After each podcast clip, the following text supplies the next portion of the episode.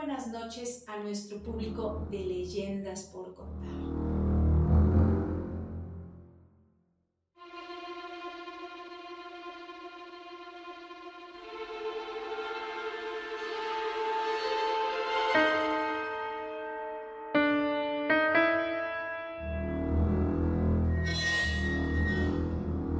Muy buenas noches a nuestro público de leyendas por contar.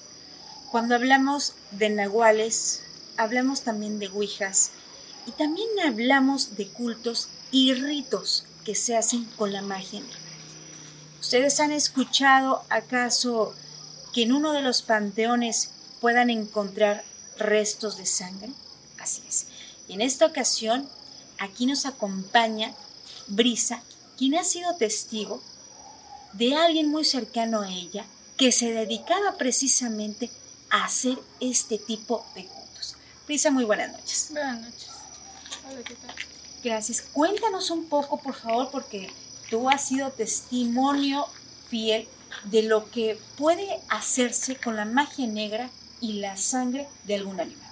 Así es, como te comento, este, en este panteón se han escuchado muchos misterios, más que nada, y a pesar del tiempo, que es muy famoso más en el tiempo del Día de Muertos en la cual ahorita te traigo unos, unos relatos e historias que te podrían gustar o a la vez aterrorizar a mucha gente. Bueno, en este caso tengo la historia de, de una abuela que ya tiene, que paz descanse, ya tiene mucho tiempo que, que pasó, en la cual me platicaron que en este canción precisamente fue enterrada, se llamaba Chávez. Entonces, la historia basa a que esa señora tenía un nieto, vivía con su nieto. Ese nieto se llamaba Joaquín. El nieto hasta ahorita sigue viviendo, por la cual le agradezco bastante en contarme esta historia. Entonces, la cual te, te estoy platicando ahorita es de que precisamente como hoy, a mediados de esta noche, la cual me platicaban fue de que la señora cada vez que escuchaba que alguien fallecía y escuchaba que lo enterraron aquí, ella misteriosamente salía de su casa a medianoche. Un señor llamado Juan que asegura que la vio una vez entrando al panteón, en la cual dio vista que de lejos alcanzó a ver que abría las tumbas de aquel de aquellas personas que acaban de fallecer, que veía cómo le cortaba la piel y este, succionaba la sangre, en la cual según gente dice que con esas dos cosas ella se rejuvenecía y vivía más. Entonces, el nieto no sabía absolutamente nada. La señora regresaba a su casa como nada. Vivía en una casa de lodo en la cual antes las casas de lodo tenían una puerta hacia arriba, donde podían poder cualquier cosa, en la cual ahí metía la carne y la sangre de cualquier muerto que escuchaba que fallecía. El nieto, sin saber de lo que hacía su abuela, una vez escuchó que su gente empezaba a hablar mal de la, de la señora, en la cual quiso averiguar que si era cierto o era realmente falso. Entonces el muchacho, una vez que vio que su abuela salió a un rezo, supuestamente de una persona que acaba de fallecer, él se atrevió, en ese momento que su abuela, ahora sí salió, se atrevió a checar arriba qué es lo que había ahí, porque estaba bastante horrible. Dice que olía a perro muerto o cosas así y que escuchaban ruidos. Entonces él con la valentía que pudo subió y lo impactante fue lo con lo que se encontró fue pedazos podridos de piel de persona y cubetas de sangre. Entonces, es una cosa bastante fea. Escalofriante. Escalofriante. Y hasta ahora, ya, como te comento, la señora falleció, fue enterrada aquí. El muchacho dice que rara vez en esa casa que ya la señora dejó, porque el muchacho ya no vive ahí en, esa casa que antes estaba.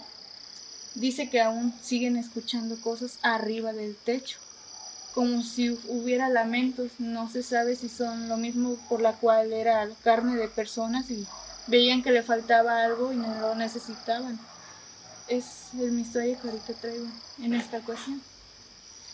La otra, tengo otra historia más, igual, de una joven.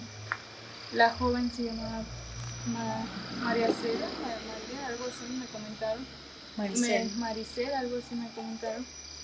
Que ya tiene también mucho tiempo atrás, que en paz descanse por la cual pido, que esa muchacha no se supo cuál fue la razón de, de fallecer porque un día antes de que pasara lo ocurrido, ella andaba muy contenta, andaba muy feliz con su familia, andaba, andaba alegre de la vida, pero nunca se supo el por qué. Una noche en su casa amaneció, o sea, en, la noche que transcurrió ella se durmió, en la mañana que ellas la fueron a ver porque no, no bajó como ella siempre hacía, contenta, la encontraba muerta en su cama entonces por la cual la gente pues, falleció, se preparó para darle su sepultura, la velación y todo. Entonces mucha gente estuvo presente en ese velorio, en la cual me cuentan que al momento de enterrarla, o sea, todo se veía realmente normal.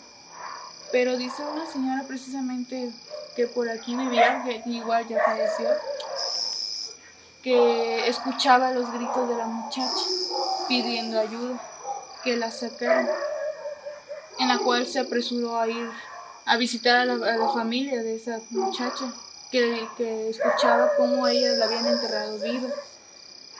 Entonces la familia nunca se imaginó pensando que solamente la señora decía cosas que no, no iban.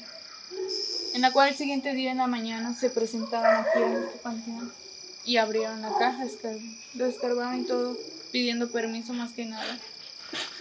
Y averiguaron que precisamente la, la caja, el ataúd donde estaba la muchacha, había rasguños, como si ella estuviera viva. Entonces, toda la, la familia se quedó bastante sorprendida porque pensaron que solamente era un rumor de lo que decía la señora, pero al averiguar que era cierto, solamente se quedaron con bastante espanto. Y la cual entonces solamente más pensaron que era una simple, más como dicen los médicos que luego dicen que los, sus cuerpos después de fallecer esperan un tiempo porque dan un último grito o algo así similarmente. Y entonces la familia él lo volvió a enterrar a la muchacha le, dieron lo, mismo otra vez, porque era algo que no, no era inexplicable más que nada. Al día de la noche siguiente, igual, escucharon a medianoche la señora que escuchó otra vez nuevamente que la muchacha gritaba con ayuda.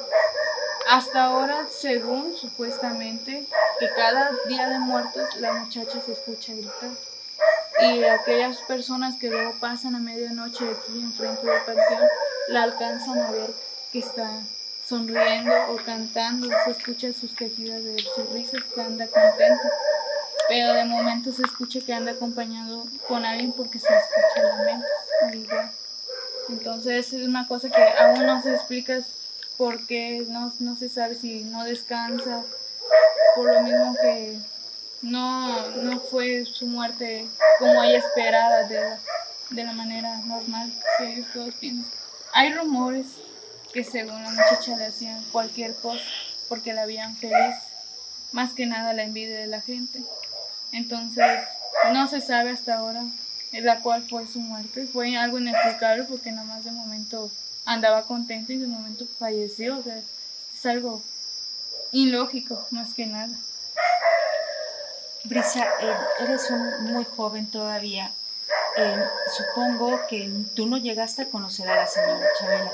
Sin embargo, en tu familia sí. Y habrá testimonios, por ejemplo, de este señor ahora, que efectivamente mantenía esta apariencia de juventud? Sí, sí, tengo personas aquí, familia, que conoció a la muchacha.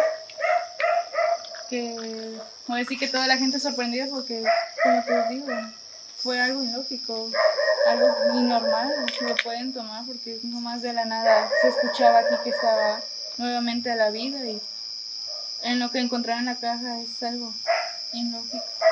¿Y tienes el nombre de ella? Mm, lamentablemente la información así de su nombre completo es algo privado por la cual se mantiene, pero sí de la muchacha sí se llama Bueno, pues ya saben, ahora si ustedes eh, en alguna ocasión visitan este panteón municipal de aquí de la, del municipio de Tepestitlan, en el, en el puerto aquí de Veracruz, en Tuxpan precisamente, y desean comprobar si Marisela canta o tal vez esté acompañada por alguien más que, por desgracia, en, durante su muerte puede haber sido víctima de algún otro tipo de ataque. Y escuchan ustedes estos lamentos, sabrán que no corresponderán a Marisela, sino a alguien más que la acompaña durante cada noche, porque no podemos saber si Marisela en estos momentos nos observa, porque así se siente en estos instantes y Brisa podrá corroborarlo o desmentirlo, cómo se siente una vibra, una vibra distinta y cómo se siente que esos ojos están posados sobre nuestras personas, Brisa. Sí, como lo acabas de decir, precisamente sí. La muchacha nos escucha, más que nada más seguro si nos está observando, se siente la presencia de ellos, en la cual ahorita están conforman de visitarlos, pero a la vez no hay personas que no, sean, no son ellos en la cual se les molesta visitar aquí.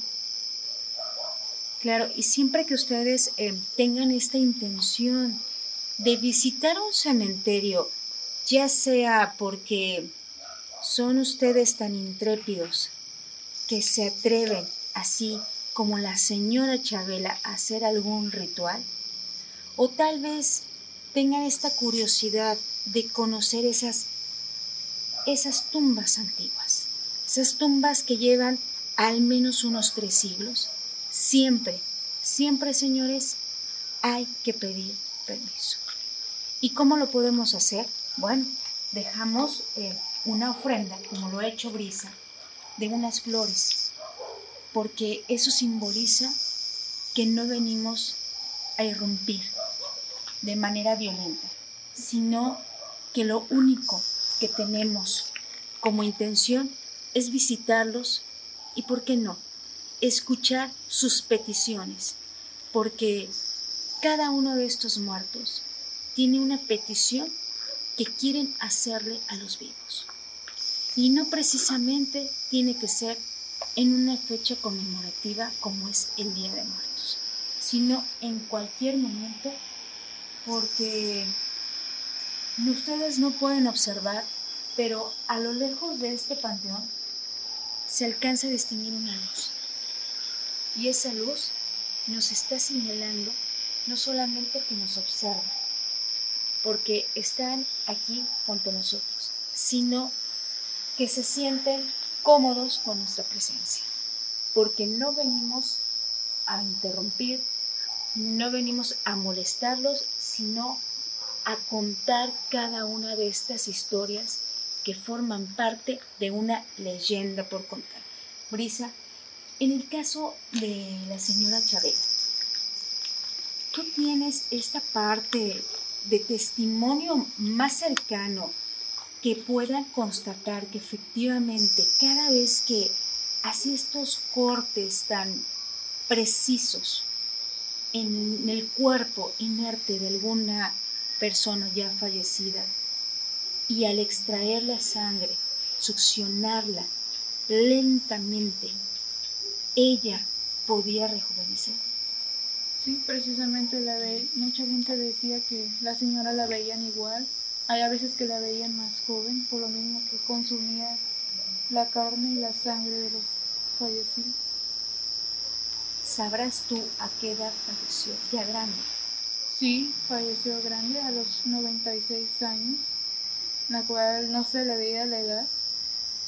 La gente que la acompañó en su sepultura veía que sus uñas no eran normales, estaban largas, su mirada sonriente, se fue con una sonrisa cómoda, como diciendo volveré de nuevo.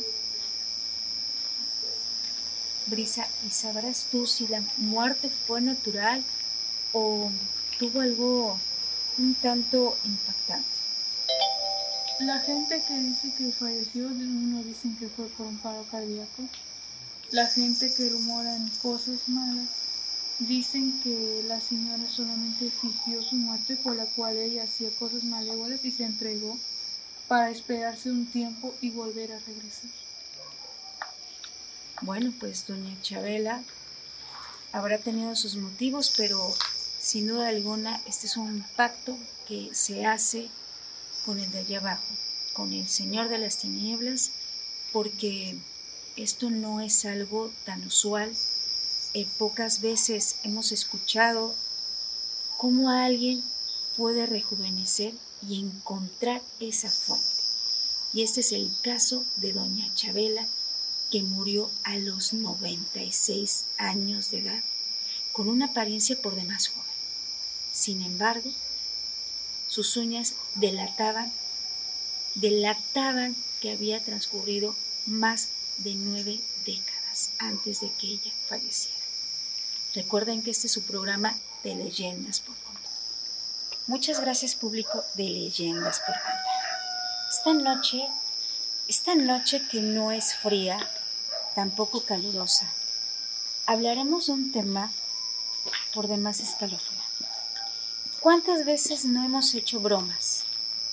Tal vez pesadas, tal vez chascarrillos, de una tabla, de una tabla que tiene iniciales, símbolos y números.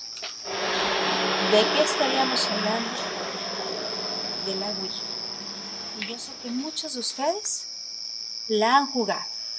Pero, ¿acaso conoces estos riesgos? Lo que significa practicar esto. Bueno, pues en esta ocasión, en esta ocasión, Elena nos va a platicar una historia por demás aterradora porque así como ustedes pueden ser tan intrépidos en hacer rituales, ella conoce unos jóvenes que se atrevieron a venir aquí, a este panteón municipal de, de Tuxpan, Veracruz, y jugarla a medianoche. Pero, ¿cuál habrá sido el resultado? Elena, muy buenas noches. Buenas noches, mucho gusto. Eh, bueno, esta este relato eh, me lo contó eh, pues alguien cercano, pero no, no me dio permiso de decir nombre ni nada así. Entonces, hace tiempo cuando estaba joven, vino junto con tres amigos más aquí al cementerio a jugar la Ouija. Eh, ellos llegaron, fueron a la tumba de un familiar de ellos y obviamente prendieron velas y dentro de este círculo que hicieron con las velas pusieron la tabla. Las primeras preguntas que ellos hicieron eh, empezó a hacer mucho viento, por lo que me contó. Un viento que que solo se veía y se sentía, se escuchaba solo en la zona, porque arriba aquí se puede ver toda, todo, casi todo, todo el centro de Tepe. Entonces, solo notaron eso ahí. Hicieron más preguntas y ya al momento de finalizar notaron que los árboles hacían movimientos muy extraños. Como jóvenes se asustaron y salieron corriendo. Pasó unos días, decidieron quemar la tabla, pero fue muy difícil, fue muy difícil quemarla porque me dijo que se escuchaba como si le echaran agua y se apagaba. Eh, siguieron intentando hasta que se consumió. Pasaron días y empezaron a presenciar espíritus, a escuchar cosas. Sentían que los seguían, no podían dormir, pesadillas. Y quedaron como algo traumados, ¿no? Eh, tuvieron que superar todos estos miedos, obviamente yendo a la iglesia. Y fue, prácticamente fue duro, fue duro eh, deshacerse de todo eso, de todo ese mal. Puede que, que al principio lo vieron como algo gracioso, como, ok, vamos a intentar, vamos a experimentar algo nuevo, pero no sabían las consecuencias. Entonces, así pasó todo, todo, el movimiento, todo, todo el juego. Imagínense ustedes a tres jóvenes que hace algunos años estaban en esa edad de creer que la Ouija es un juego. Un juego pero que es bastante macabro un juego que tiene consecuencias severas. Pero, ¿acaso Elena sería capaz de venir aquí con dos de sus amigas, hacer un triángulo, encender velas, tal vez de color negro, ¿por qué no? Y llamar a alguno de los espíritus de algún familiar recién fallecido o tal vez de alguna otra persona que lleva años ese cuerpo sin una visita. Pero Elena sería capaz de jugar la Ouija y pagar serias consecuencias? No. Eh, Sinceramente, eh, sí me considero una persona miedosa, entonces no lo haría, no, no sería capaz y pues las consecuencias sí son severas, no sería capaz. Recuerden que el precio, el precio de jugar la Ouija puede ser muy alto. Al igual que si te atreves, y como lo hemos dicho aquí en tu programa de leyendas por contar, hacer algún ritual de magia negra puede tener consecuencias por demás catastróficas, que por desgracia no siempre te van a atacar, sino a tus seres queridos, que eso sería lo más lamentable. Así es que no vengas a un cementerio a medianoche, menos cuando el sol se oculta y quieras tú jugar la Ouija aquí, en una tierra sagrada, porque tú no sabes quién pueda estarte mirando en estos momentos en tu cama, al pie de tu cama, y cuando despiertes, tener una mirada fija. Muy buenas noches a nuestro público de leyendas por contar. Este silencio, ¿qué les hace pensar? ¿En dónde estamos? ¿Qué pudiéramos encontrar en esta noche tan oscura? ¿Acaso algún ruido? Porque estamos aquí en un cementerio en las afueras de un cementerio, pero no es cualquiera, señores, porque este camposanto está enclavado en el municipio de Tepenztitlán. Espero haberlo pronunciado de manera correcta, porque estamos aquí en Tuxpan, Veracruz, México. Para nuestro público eh, que nos ve en, otros, en otras latitudes. Pero imagínense ustedes que estamos en una noche por lo más negra, con un silencio hasta cierto punto aterrador, y que repentinamente ustedes escuchen un lamento, un lamento que puede sonar lejos o puede sonar cerca, y que no sería la primera ocasión que hablaríamos de este personaje, porque como lo hemos dicho en otras en otras emisiones de su programa, tenemos muchas versiones de la llamada Llorona. Pero para ello, Yaret habrá de relatarnos un suceso que les dejará el cabello por demás lacio, como si se acabaran de bañar. Yaret, muy buenas noches. Buenas noches. Bueno, pues sí, como lo acaba de decir, es un relato que hay que contarlo con delicadeza porque pues no queremos que eso nos pase o que invocarlo más que nada. Bueno, pues a esta, esta historia, relato que le pasó, le pasó a un familiar de hecho. Ella era muy joven, iba en la prepa, en la secundaria, perdón, en la secundaria me cuenta que una vez cuando fueron de paseo con escolar, la maestra los llevó a un concurso. Resulta que llegaron a Tepetzintla, aquí, y pues al momento de llegar a esta calle, la maestra iba muy estaba sola, fue encargada de todos los alumnos en ese entonces. Y este y me dice que llegaron por aquí, vinieron a dejar una compañera de ellas y en esta calle dicen que iban todos caminando.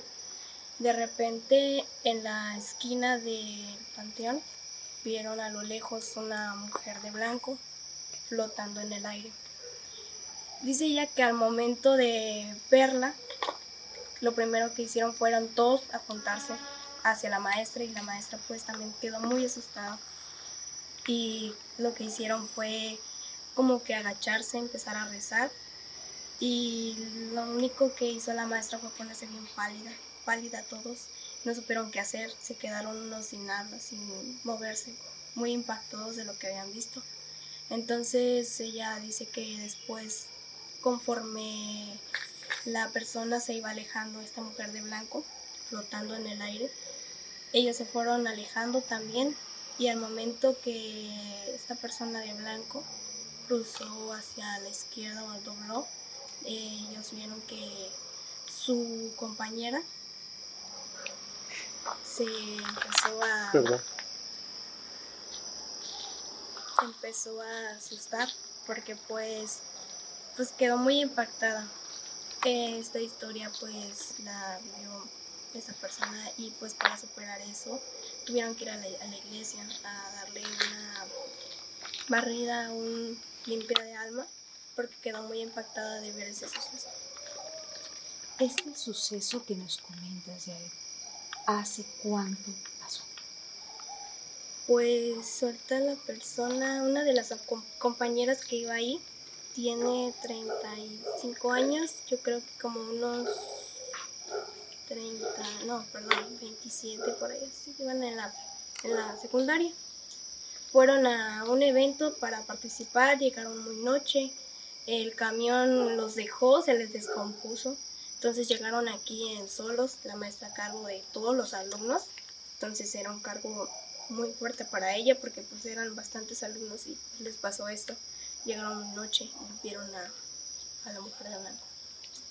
Imagínense ustedes el recorrer las calles alguna calle como esta, em, un tanto solitaria, pero también tranquila, porque este municipio, en este municipio se respira la tranquilidad, pero también puede respirarse el miedo. En esa ocasión estaba lloviendo, No, me dice que era una noche muy oscura y fría.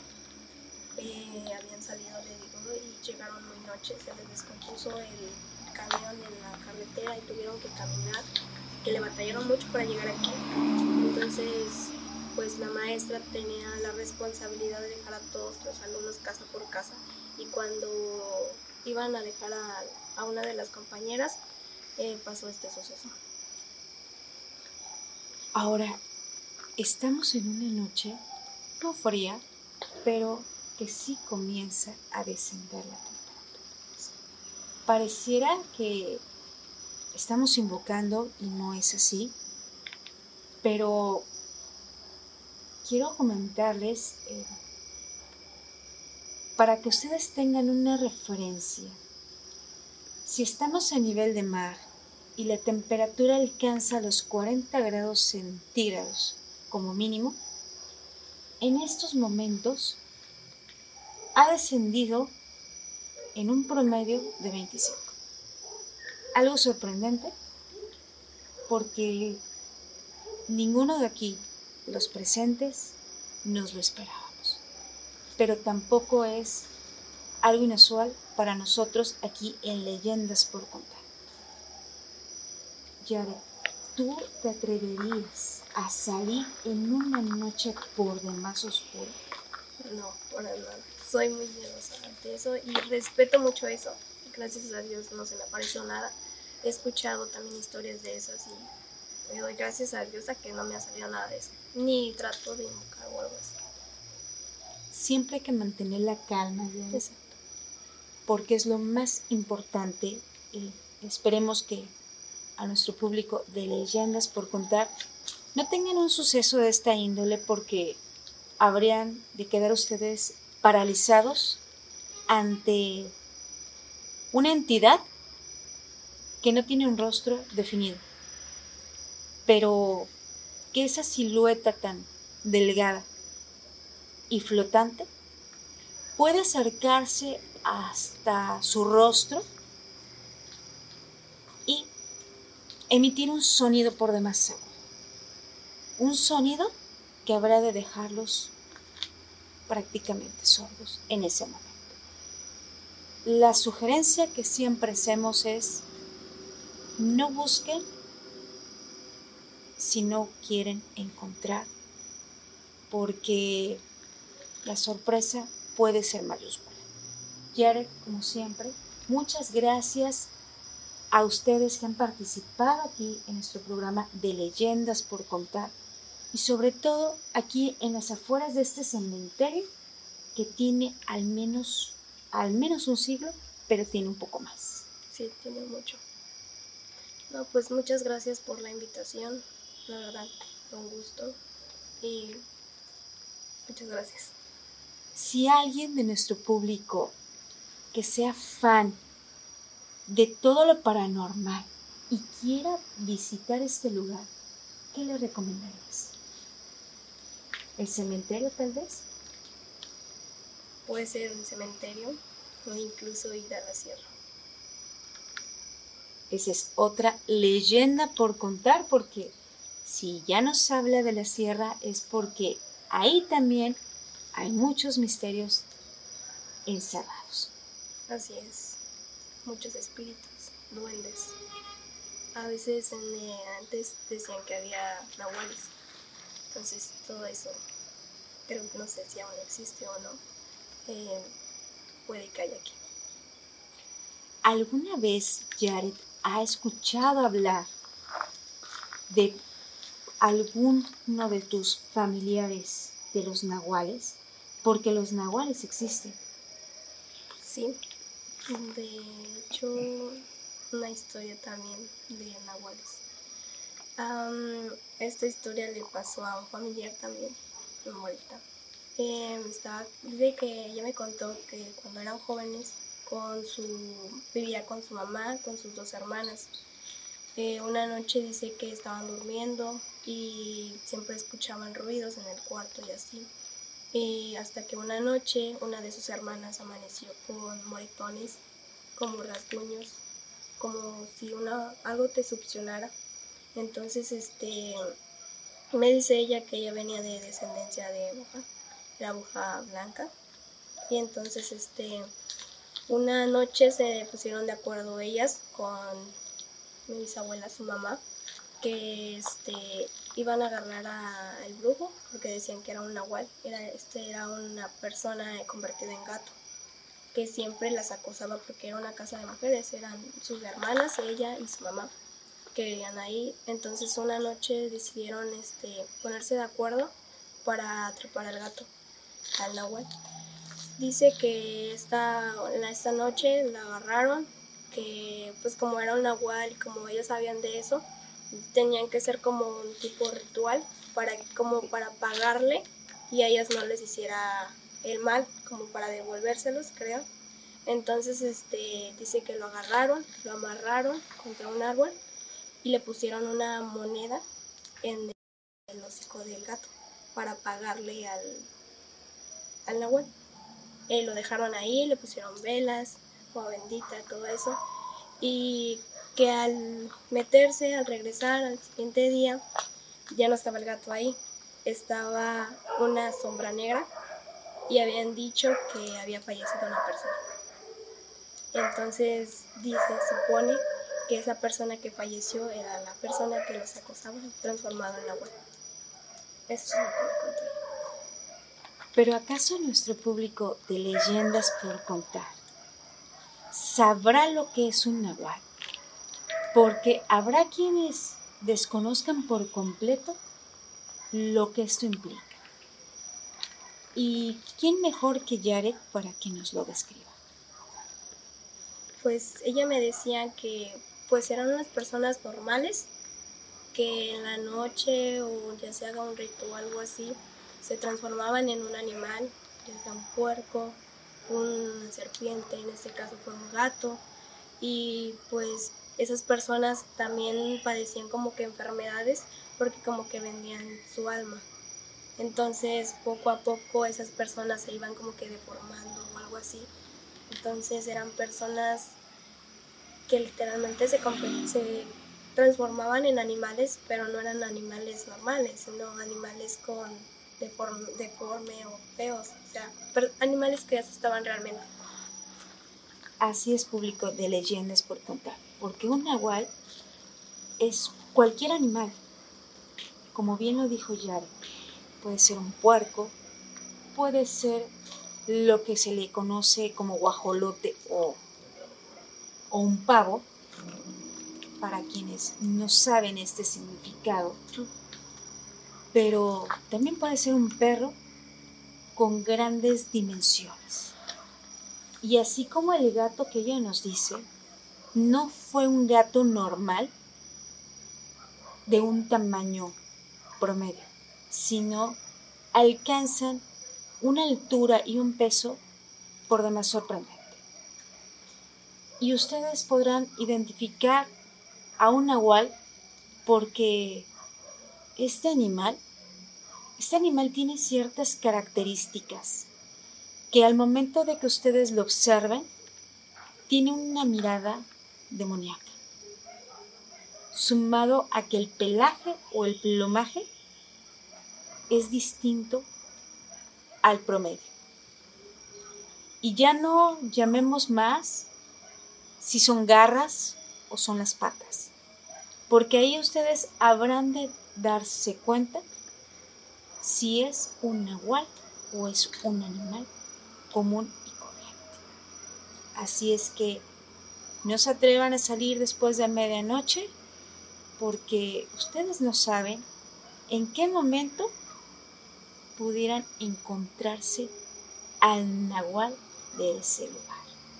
Soy Paloma Pérez y recuerden seguirnos en todas nuestras redes sociales y obviamente envíenos como siempre sus relatos porque aquí en su programa habremos de contarlos.